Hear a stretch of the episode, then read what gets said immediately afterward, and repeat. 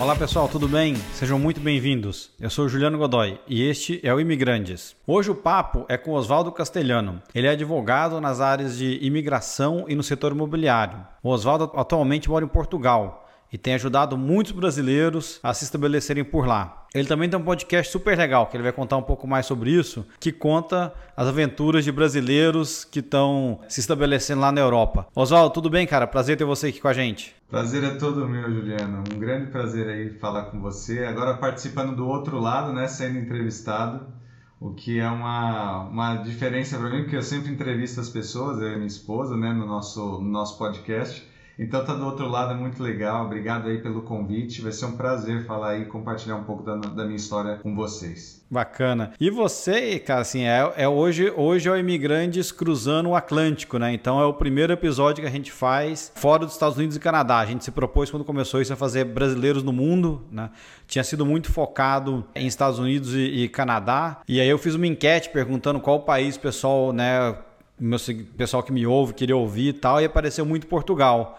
Então, né, legal, aí você tem bastante para contar para a gente, vamos, vamos lá. E, cara, antes da gente começar, conta um pouco então da sua história, de onde você é no Brasil, né, quem é você e como é que você chegou até Portugal. É interessante você ter falado isso, né? Como primeiro episódio, vocês estão começando aí a falar agora da, da parte da Europa. É, vamos começar bem por, por, Portugal, né? Esse, primeiro, esse pedacinho de país aqui no, no comecinho da Europa, no, no atravessando o Atlântico. Enfim, só para contar um pouco da minha história bem rapidamente, né? Eu sou Oswaldo, sou advogado, tenho 30 anos, moro em Braga atualmente. É, sou um paulista, já morei no Rio de Janeiro, morei em São Paulo, sou, sou paulistano. Já morei algum tempo no, no Rio de Janeiro, e há sete anos atrás eu decidi vir para Portugal, enfim, com um plano, na verdade, da minha trajetória, né? Eu, eu sou advogado formado no Brasil, é, trabalhei muitos anos no Brasil como advogado de empresa e de um escritório grande. Uhum. E aí, durante esse um período da, da minha vida, né, estando dentro do escritório, eu percebi que aquilo não, não, me, não me realizava. Né? Eu já tinha tido oportunidades de de fazer intercâmbios pela faculdade, de estudar em Londres, de estudar na Polônia, nos Estados Unidos, com bolsas de estudo. E eu sempre vislumbrei a minha vida fora do Brasil, né? É, eu não sabia de que forma eu poderia emigrar naquela época, mas eu sempre me vi morando fora do Brasil, porque eu não, não achava que eu me encaixava na, no, na sociedade brasileira, na forma de trabalho, na forma de pensar. Eu sempre gostei do, do, estilo de vida, principalmente da Europa, não tanto do, dos Estados Unidos, quando eu morei nos Estados Unidos, na Filadélfia, mas eu gostava muito do estilo de vida do europeu, né? da forma com que eles desenvolvem o trabalho, é, da forma de vida, da segurança e tudo mais. E, e aí em 2016, em 2015 na verdade, 2016, eu começo a vislumbrar como eu vou fazer para sair do, do, Brasil? Né? O trabalho estava, eu estava me afoga, afogado no trabalho, uh, estressado com, com toda, com o que eu estava, com o que eu estava exercendo de profissão. Não estava feliz no trabalho. Não estava feliz, né? E a gente acaba, a verdade é que eu, só hoje eu entendo que eu não não estava feliz na forma com que eu trabalhava e aquilo se refletia na verdade para todo para a minha vida completa, completa, né? Como um todo, nos, nos meus relacionamentos uh, na, na vida com que eu me relacionava com os meus amigos. Então eu me sentia muito perdido com que eu, o que eu faria da minha vida. Até que eu decidi estudar. E aí apliquei para alguns mestrados fora do país, porque eu sabia que o mestrado, o estudo, me daria a possibilidade de migrar ilegal, é, legalmente, não ilegalmente. Uh, eu teria uma residência e de alguma forma eu poderia, eu teria aquele período da faculdade para poder me estabelecer. A princípio, eu apliquei para uma bolsa de estudos na, na Holanda, passei nessa bolsa de estudos e aí, principalmente por influência do meu pai, eu não eu não fui para a Holanda, né? E hoje agradeço ele por não ter me deixado para a Holanda, né? Quais foram os argumentos dele? Cara, o meu pai é meu pai e minha mãe eles, eles, são são figuras um pouco emblemáticas assim na minha vida. Eles têm um peso muito grande em todas as decisões do que eu de tudo que eu fiz na minha vida, né? E, e, quando eu falei isso para meu pai, demorou muito tempo para ele aceitar a minha saída do Brasil, né? Ele tinha, ele, ele, na verdade, eu entrei na faculdade por causa dele. Eu não fui fazer um curso que eu queria fazer, justamente por causa dele. Uh, mas estou onde estou por causa dessa, dessa escolha dele. Até que eles falaram para mim, filho, você vai para um lugar que é frio, é, é, um, é pequeno, é caro, não sei o quê. Ele, na verdade, o que eles não queriam é que eu, eu fosse embora do país, fosse para Holanda ou fosse para Portugal. E aí, quando eu apliquei para as bolsas de estudo em Portugal, ah, aliás, para, as, para os mestrados, não foi nem bolsa de estudos, eu passei nas, nas, faculdades do Porto, de Lisboa e de Coimbra e decidi para Lisboa. Por quê? Porque eu falei, olha, possivelmente em Lisboa eu vou ter mais oportunidade de trabalho. Se eu quiser permanecer, enfim, se eu quiser me estabelecer, eu podia ter em Lisboa eu teria muito mais oportunidades. E aí eu, eu vim para Portugal, né, em 2016, uh, ah, contra a vontade dos meus pais, né, naquela época. E, e demorou muito tempo assim para eles aceitarem tudo isso. E aí eu vim para estudar, vim para vim fazer um mestrado na, na, universidade sem, sem muito propósito do que eu ia fazer de trabalho, mas eu estava disposto a permanecer aqui. Só que aí eu chego em Portugal e eu começo a perceber, enfim, a dinâmica, a dinâmica brasileira é muito parecida com a dinâmica é, americana a nível de trabalho, né? A nível de dinâmica social. Então a gente tem uma sociedade extremamente consumista, uma sociedade extremamente dinâmica e muito focada para a área digital, né? Que é muito interessante você ver. E aí você chega em Portugal e você não tem isso. Você tem, você tem uma dinâmica de trabalho totalmente diferente. E aí aqui eu não, eu não estou aqui para criticar, mas é uma dinâmica extremamente diferente e, e que foi difícil de se adaptar a ela, né? A questão de atendimento, a questão de horários. É, as pessoas muitas vezes não estão, a gente não tem procedimentos, então você vai num lugar, uma pessoa te diz uma coisa, só que a pessoa do lado também te dá uma informação absolutamente diferente. E aí você acaba ficando perdido naquilo e você fala, caramba, meu, que, eu vou fazer nesse país, né? É, é um país que vive absolutamente de, do turismo e de serviço, não é um país com muita indústria, não tem uma, uma, uma presença industrial muito grande, e você também não tem uma relevância na dinâmica econômica mundial, que até uma, foi uma coisa que o, um, um talk show aí do, dos Estados Unidos brincou, que Portugal, ele falou assim, mas Portugal vai parar de exportar o quê? É, vai parar de exportar rolha, né? pastel né? de Belém. Pastel de Belém, ou seja, o que é muito engraçado e, o que é verdade, a gente não tem uma dinâmica relevante econômica e, e, a nível mundial. Né? A gente vive basicamente do serviço e do turismo. E aí eu, eu começo a observar isso e num primeiro momento eu não queria ficar em Portugal, justamente por causa disso, porque eu não, não sabia com que forma me estabelecer, os salários mínimos são absurdamente baixos aqui. É, pra você ter uma noção, a gente ganha, o salário mínimo nacional aqui Tá nos 785 euros, tá? Se não estou enganado. É, alguém, alguém ouvindo isso no Brasil vai ficar bravo com você, né? Mas eu, eu entendo. Vai. Vai. Proporcionalmente o custo de vida, ok, mas... Não, e o custo de vida é muito alto. O custo de vida desde, dois, desde 2014, desde 2012, vamos falar, porque foi quando começaram a promover os Golden Visas, né, o, o Golden Visa, essa dinâmica social de investimento em Portugal começou a aumentar e afetar principalmente a área da habitação aqui. Então você vê uma disparada no, no, no, no, custo de vida que é gigante e as pessoas, na sua maioria, não têm capacidade de arcar com essa com esse elevado número de com esse, com esse elevado aumento de despesa, principalmente na área de habitação. Por quê? Porque os estrangeiros começam a comprar os imóveis, né? Muitos estrangeiros vêm para cá para comprar imóveis é, para investimento e obter o Golden Visa só que isso faz com que o mercado de habitação comece a crescer e se valorizar, né? Então isso fez com que o, eu já cheguei aqui numa época em 2016 em que os valores eram já absurdos. A gente pagava aí, eu pagava na época 900 euros uh, por um por um apartamento de três quartos. Então era um valor que para a época era absurdo. Esse mesmo apartamento, vamos falar a há 10 anos atrás custava 300, 400 euros. Então é um, é um valor, é um, é um crescimento de, de despesa, né? um aumento de despesas gigantesco que muitas pessoas não, pod, não podiam assumir. Mas é, aí você estava lá no mestrado, né? só, só para a gente voltar lá um pouco lá. Entro no mestrado, com várias, é, começo a perceber também que no mestrado eu já não me encaixava também. Por quê?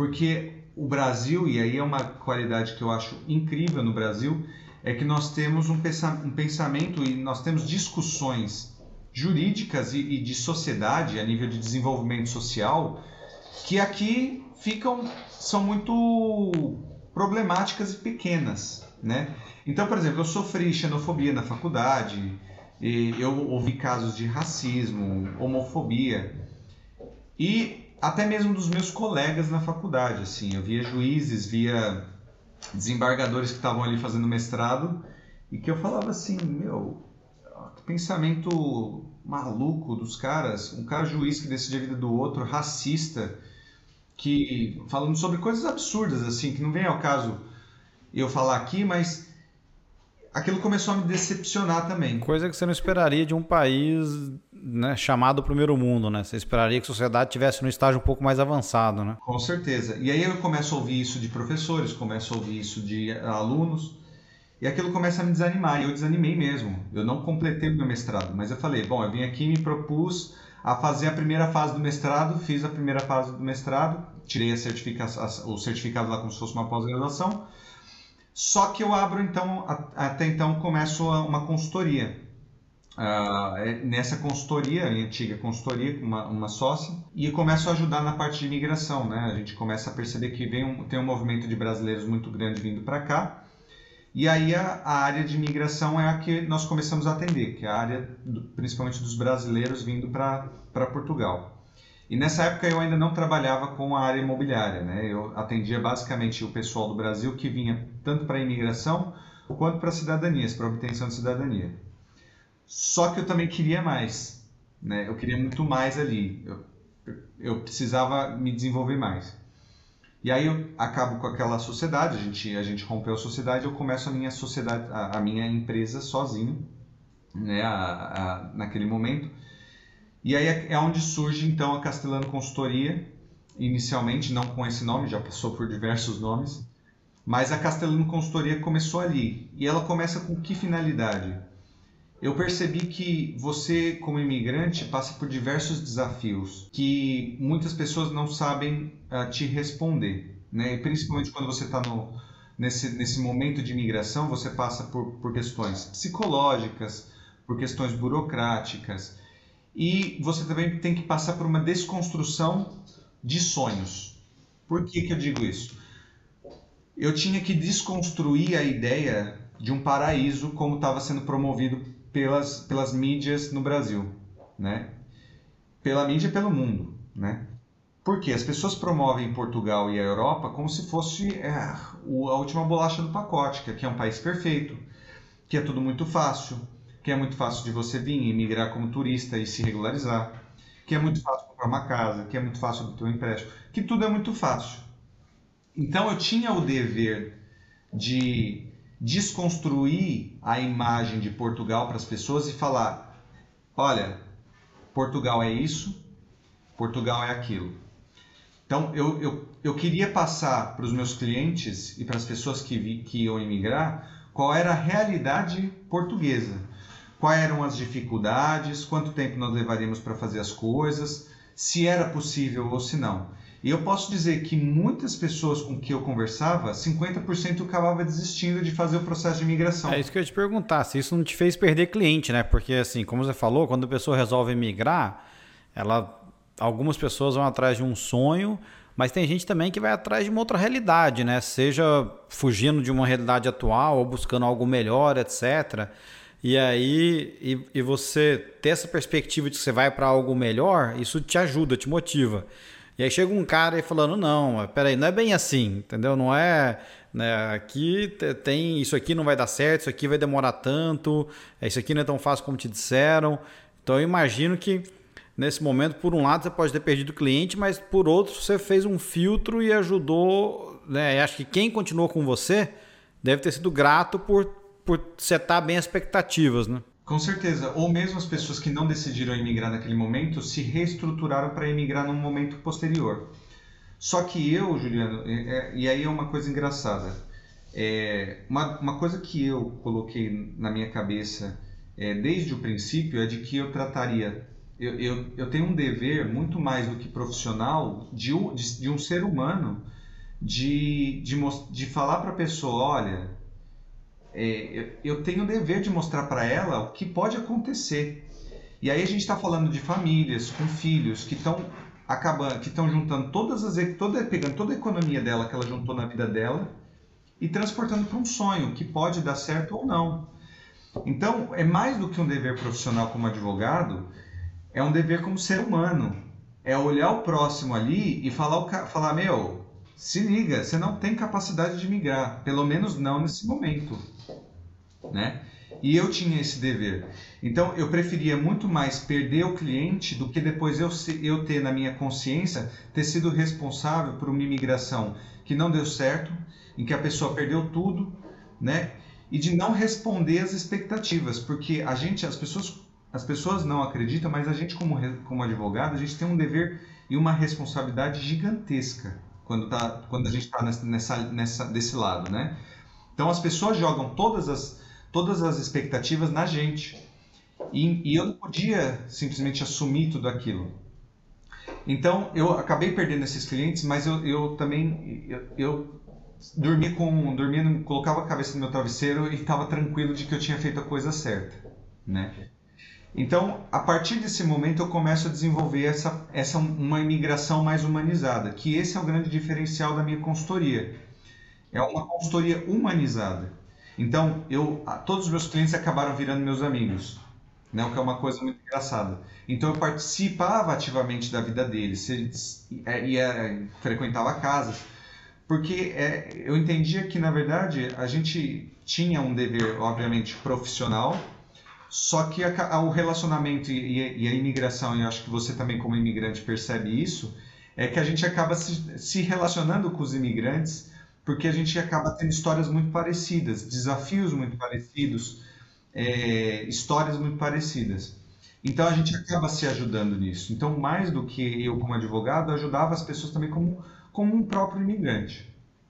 E aí a gente é, enfim, não sei se, se eu já entro também, mas isso eu desenvolvo até 2020. Né? A minha consultoria era focada basicamente para o público brasileiro, para os imigrantes brasileiros. Uh, em 2018, eu conheço a minha atual esposa, né, a Cristine, e, e, a gente começa a trabalhar em conjunto com, com a parte imobiliária. É, por quê? Porque muitos clientes acabavam procurando a parte, a parte imobiliária né, para compra de imóvel, para arrendamento, só que precisavam também da parte jurídica. Então a gente começou a atender a parte imobiliária por essa necessidade dos imigrantes. Então ela atendia a parte imobiliária e eu atendia a parte jurídica né? Uh, e aqui a gente não confunde uma coisa a outra. Minha consultoria é uma coisa e a consultoria imobiliária é outra coisa. São coisas diversas é, aqui em, em Portugal e, e, na minha consultoria, né? Então ela tem, ela tem de área imobiliária e eu a, a parte jurídica. E aí a gente acaba percebendo um aumento de pessoas querendo vir para Portugal para investir em Golden Visa, para investir na parte imobiliária, porque também Portugal começou a promover muito. O que é esse Golden Visa que você está falando bastante? Para quem não conhece, eu nunca ouvi falar. Me explica um pouquinho. O Golden Visa é um programa, tá? É um programa que existe em diversos países. Então existe na Espanha, existe em Malta, existe, uh, inclusive nos Estados Unidos, nos Estados Unidos não. Tem uma, enfim, tem alguns países que Barbados é um programa em que você investe um determinado montante, seja em investimento imobiliário investimento financeiro, você obtém um, um, título de residência por determinado período ou você obtém uma, uma cidadania.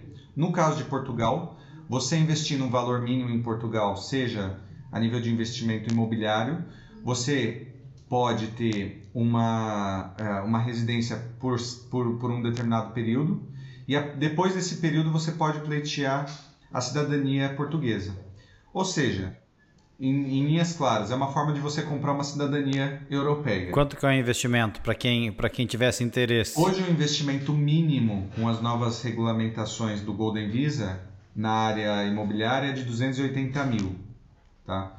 Então começa a partir dos 280 mil euros, mas o investimento mais comum é o dos 500 mil euros.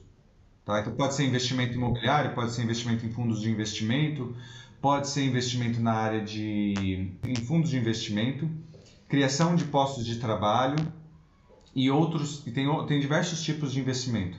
Mas os mais comuns são no fundo de investimento, criação de postos de trabalho e na parte imobiliária. Não preciso necessariamente abrir uma empresa em Portugal. Eu posso e aí comprar um imóvel, comprar uma casa de 500 mil ou fazer uma aplicação de 500 mil, mil euros e eu, eu me credencio a ter esse tipo de visto, que me dá, uma, me dá uma residência, pelo menos temporária. E depois, com isso, eu posso aplicar para a cidadania. Isso mesmo. Depois de cinco anos, tendo uma residência, uma residência legalmente no país, você pode pleitear a cidadania portuguesa.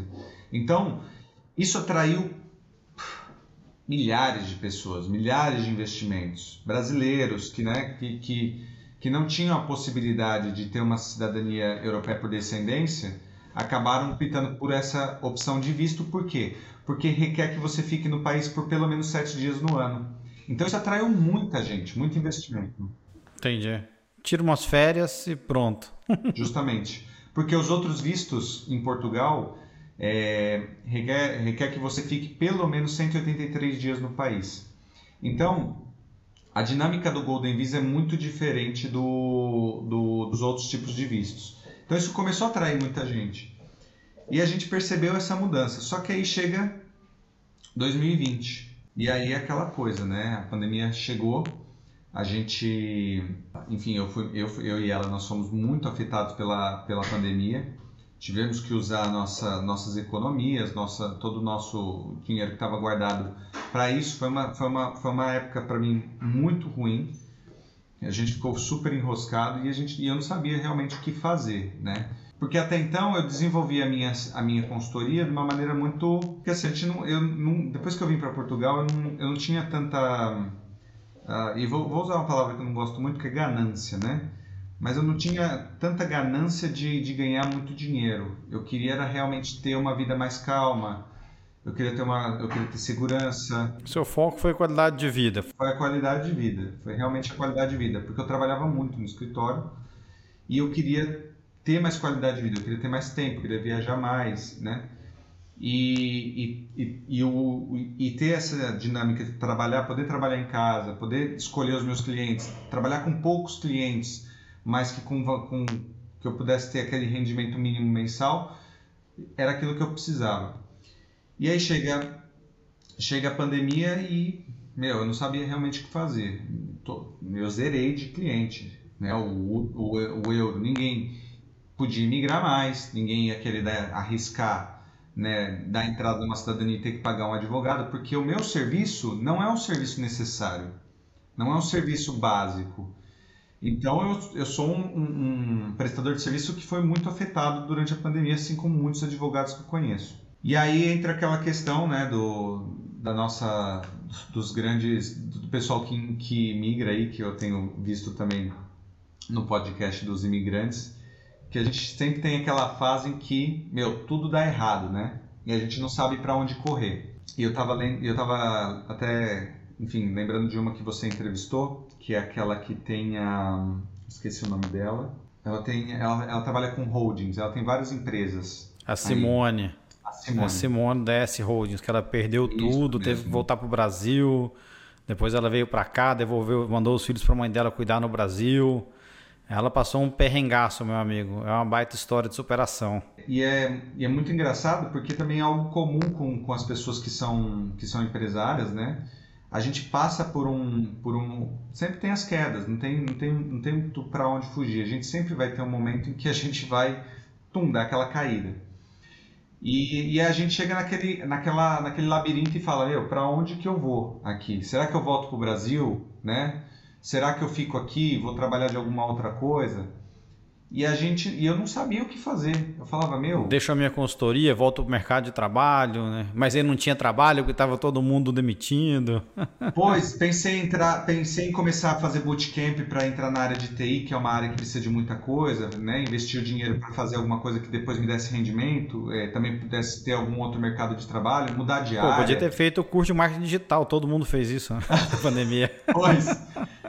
E aí, e aí a gente, cara, eu fiquei naquela, fiquei um, muitos meses assim pensando o que, que a gente ia fazer, né? O que eu ia fazer. Foi, foi a situação mais difícil que você passou na sua vida até agora? Uh, foi, foi, foi sim. Acho que essa, essa foi uma fase assim da minha vida que eu é, eu não demonstrei pra, nem para minha esposa nem para nem para os meus pais, né? Que eu tenho uma ligação muito grande com os meus pais, do que que a gente ia fazer.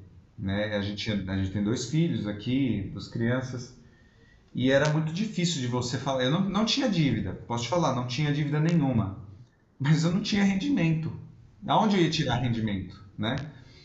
E aí eu começo a procurar de várias maneiras o que eu ia fazer até que eu chego, uh, a gente começa a perceber, a investir em buscar investimento de. A gente percebe que tem muitas pessoas fora do país durante a época da pandemia que procuraram Portugal como um lugar de salvaguarda.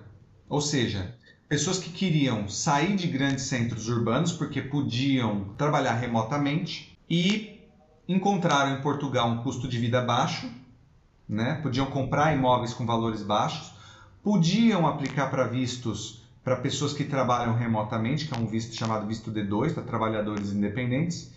E aí a gente começa a perceber um movimento muito interessante de pessoas dos Estados Unidos, da África do Sul, de Dubai e outros lugares da Europa, onde o custo de vida é muito elevado, para vir para Portugal morar.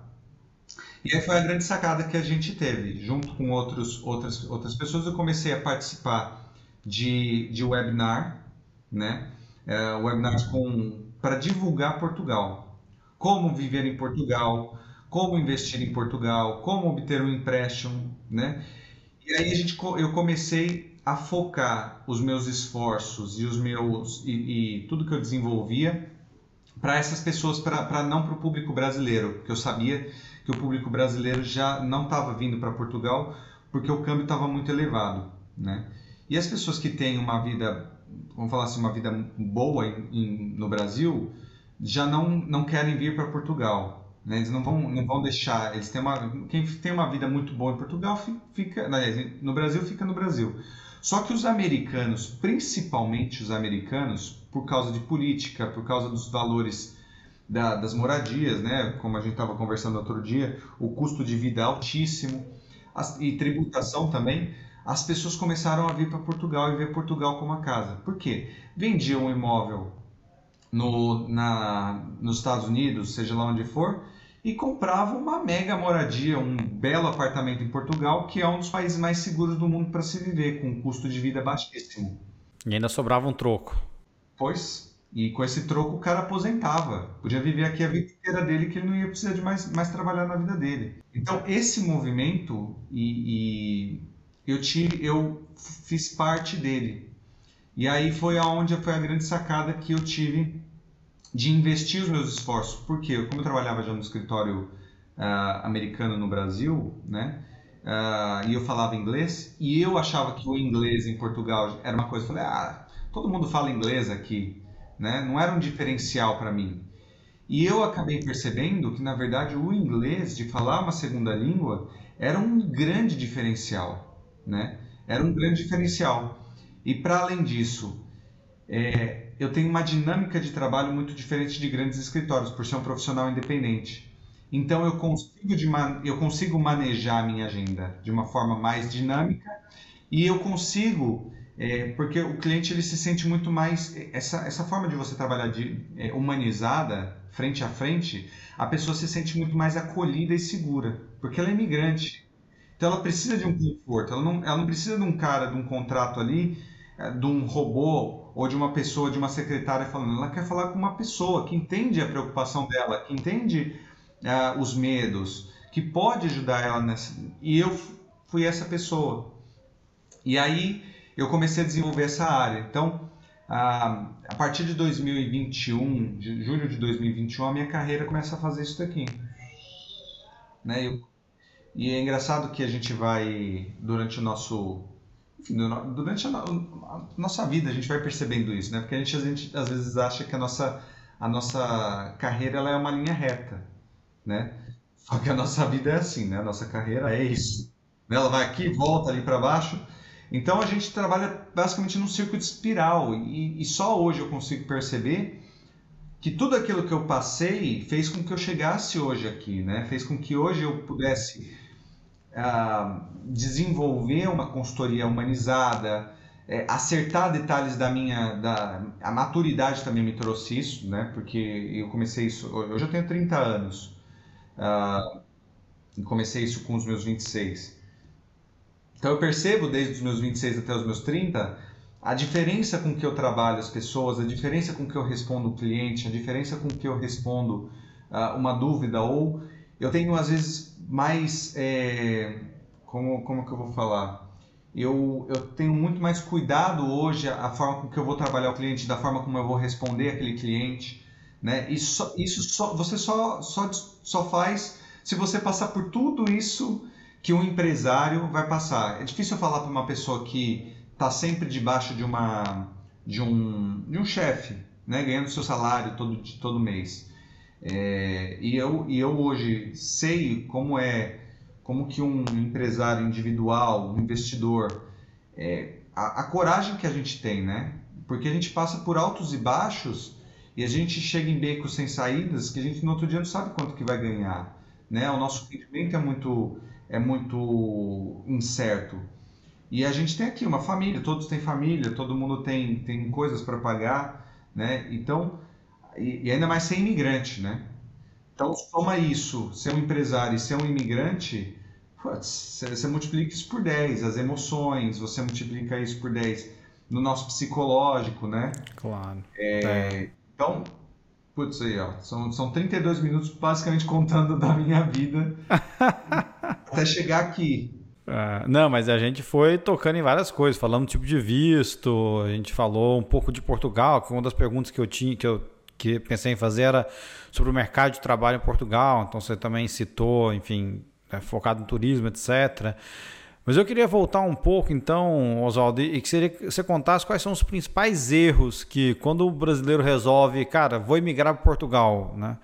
É, quais são os principais erros que eles cometem ou né, quais são os principais, sei lá, ilusões que eles têm que você, que você tinha que, que desfazer? Cara, é, eu acho que isso é um erro que está muito focado em todos os imigrantes, independente para onde eles, eles imigram. O primeiro deles é dar muito ouvido para Facebook e notícia principalmente o Facebook, né? Primeira, primeira coisa que um, que um, brasileiro faz, na minha opinião, é ir num grupo de Facebook de brasileiros que estão morando naquela onde ele quer emigrar. Então vai lá, brasileiros nos Estados Unidos, brasileiros em Portugal. E aí, é, a gente dentro desses grupos a gente tem realidades diferentes, pessoas com, com uh, situações financeiras absolutamente discrepantes, pessoas que têm dificuldades diferentes, sejam elas digitais ou simplesmente é, de entendimento, né? Então a gente tem pessoas de classes sociais diferentes, pessoas que vieram em, em, com, com visto, pessoas. Em... Então, dar muito ouvido ao Facebook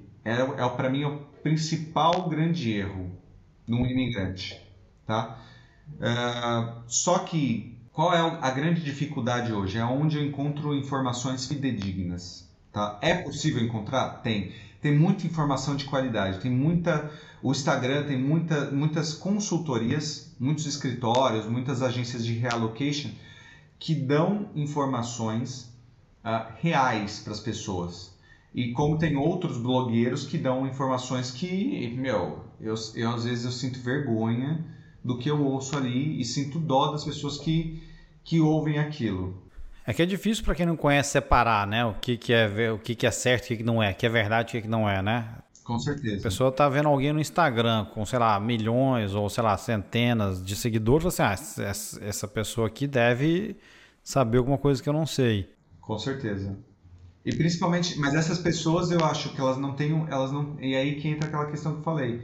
A pessoa não tem o menor cuidado de pensar que a informação que ela está dissipando, ela tem que, ela, né, a gente aqui tá, a gente tá no podcast, né? E a gente está aqui divulgando para muitas pessoas que podem ouvir isso. Então isso daqui vai chegar para milhares de pessoas. Deus te ouça. que vão, que podem absorver isso ou não, entendeu? Então como vou, como a pessoa vai absorver aquilo? Mas para mim essa é a principal é, é, é a informação que a pessoa tem de Facebook. Na maioria das vezes ela é desencontrada. Depois, pessoas que não têm planejamento financeiro. Essa para mim é o segundo erro.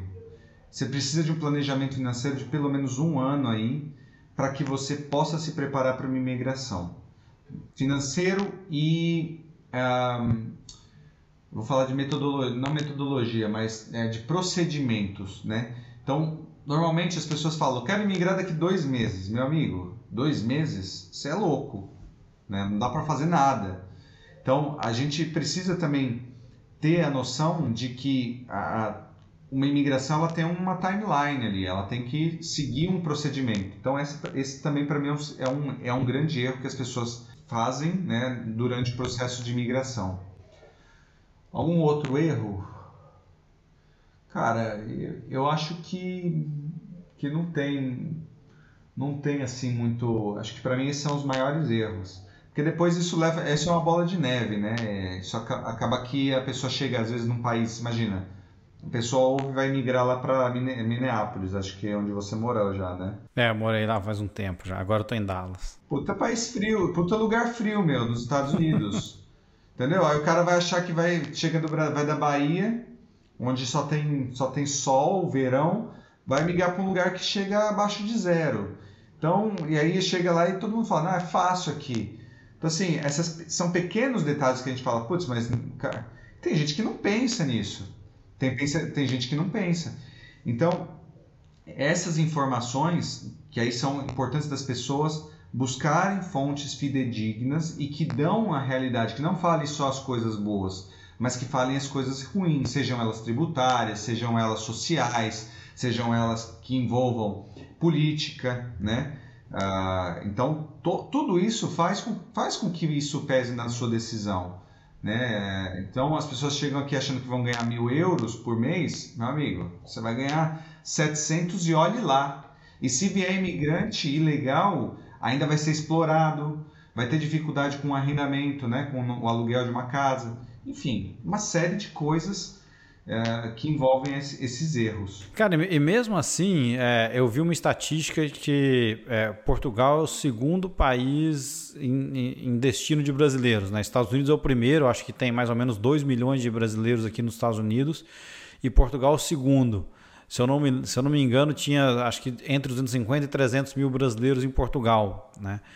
É, você, quais são os principais atrativos? Por que, que você acha que, que Portugal é tão atrativo brasileiro? É só a língua ou o que mais o país tem a oferecer? Vamos lá. Primeiro, primeiro ponto que eu acho que todo, todos batem aqui para Portugal é segurança.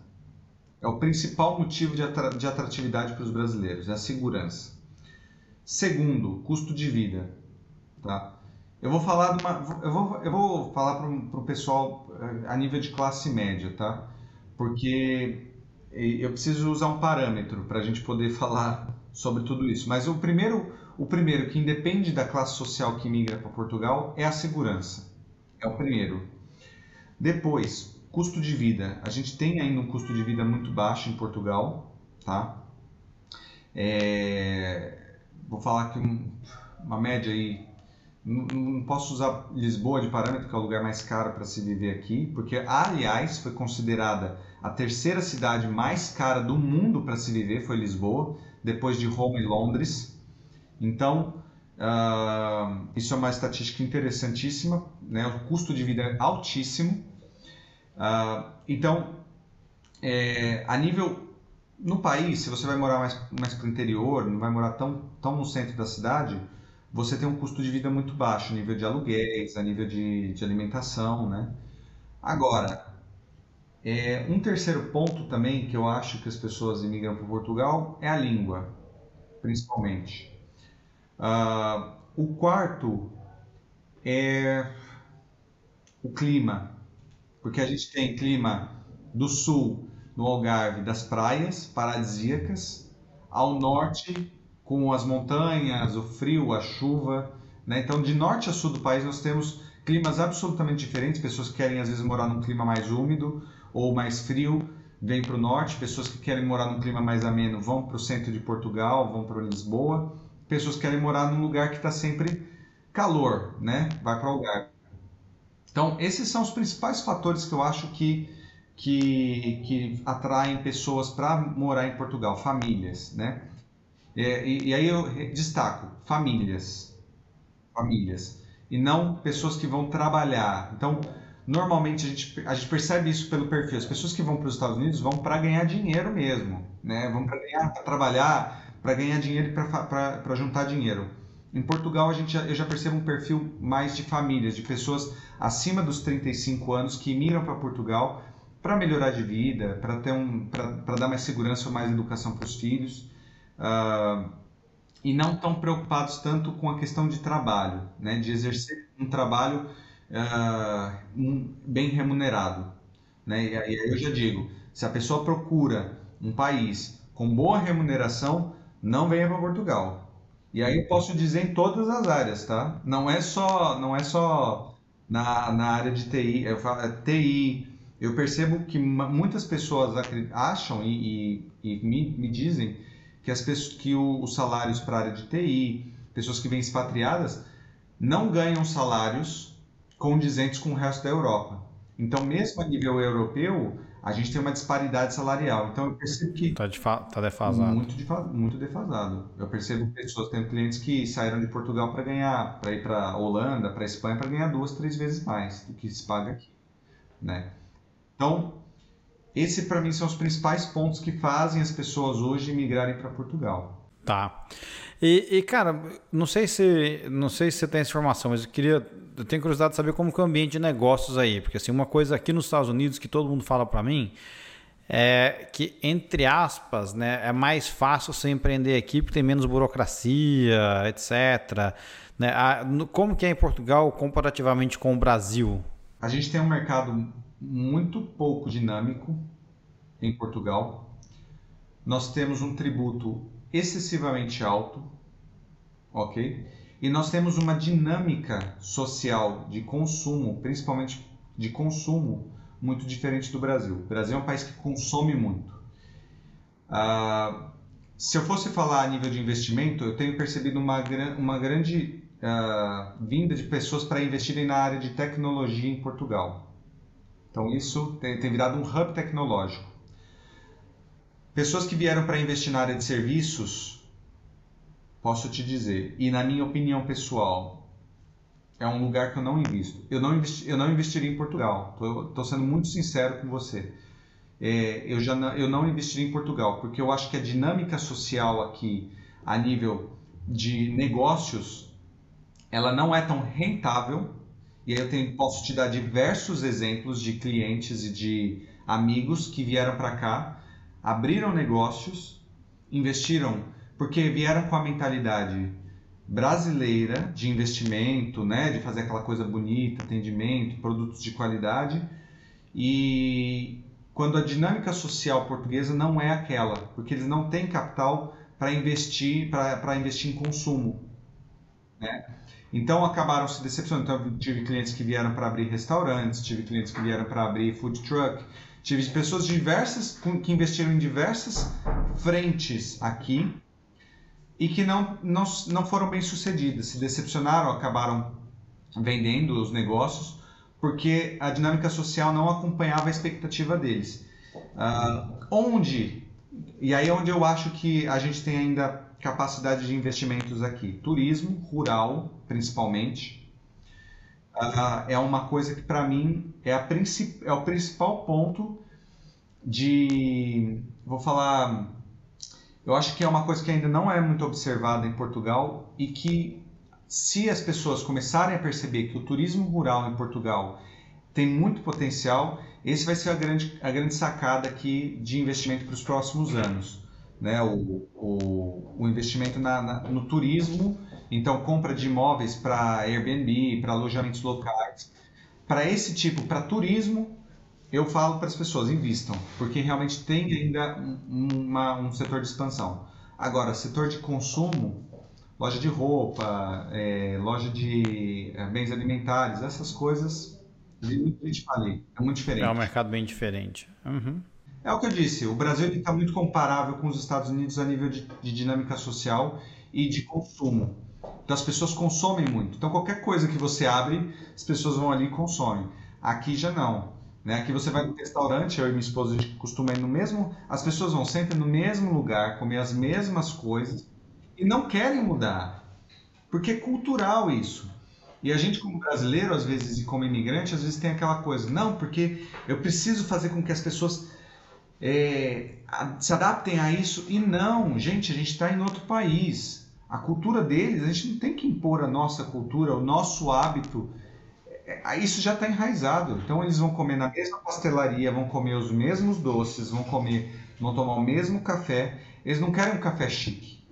Ele quer o cafezinho dele de 60 centavos que ele vai pagar. Ele quer o, pastel dele lá, né? O pastel que a gente fala aqui é o, o doce, né? O bolinho de, enfim, o cupcake, que seja. São essas pequenas coisas. Então ele não, ele tem um, uma certa restrição em mudar, em adaptar o novo, né? Então, é, até mesmo a gente vê isso refletido na política portuguesa, né? Na, nos políticos que estão no poder, na forma de fazer política, enfim. É uma mentalidade muito conservadora.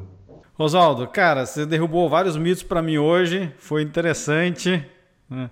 É, pô, talvez a gente faça um follow-up, não deu tempo de a gente falar do podcast, tá? mas talvez um dia a gente faz um follow-up também para você contar um pouco do seu podcast. Mas para a gente encerrar aqui, cara, é, queria que você contasse para mim assim, né, o que que, né, o que que tem do Brasil que você ainda sente falta? Tirando os meus pais, não tem nada que eu sinta falta do Brasil. Tem mais nada. Família, nada. né? Mais família, né? Os pais. Só família. Uhum. Eu até, a, a, partir de um tempo eu, eu, sentia falta de comida e tudo mais, mas hoje eu já tô tão, tão adaptado à cultura portuguesa, cara, que não hoje já não sinto mais falta. A única coisa que eu sinto falta é da minha família mesmo, e é só isso que, para mim eu sinto mais falta. Fora isso, mais nada. Legal. E o que, que você descobriu em Portugal que agora você não vive sem? Eu acho que a paz é, é a coisa que eu mais que eu descobri aqui que eu que eu não, não troco isso por nada, cara. Eu acho que hoje eu fazer um movimento para voltar para o Brasil seria assim num último ou para ir para um país em que eu não me não, não tenha paz é um último recurso. Mas hoje eu, hoje só mudaria se fosse para manter o que eu tenho de paz, de segurança, de qualidade de vida. Fora isso. Legal. E, e, e cara, tem algum né, um, um filme, um livro ou um podcast que recomenda para o pessoal? Pode recomendar o seu podcast.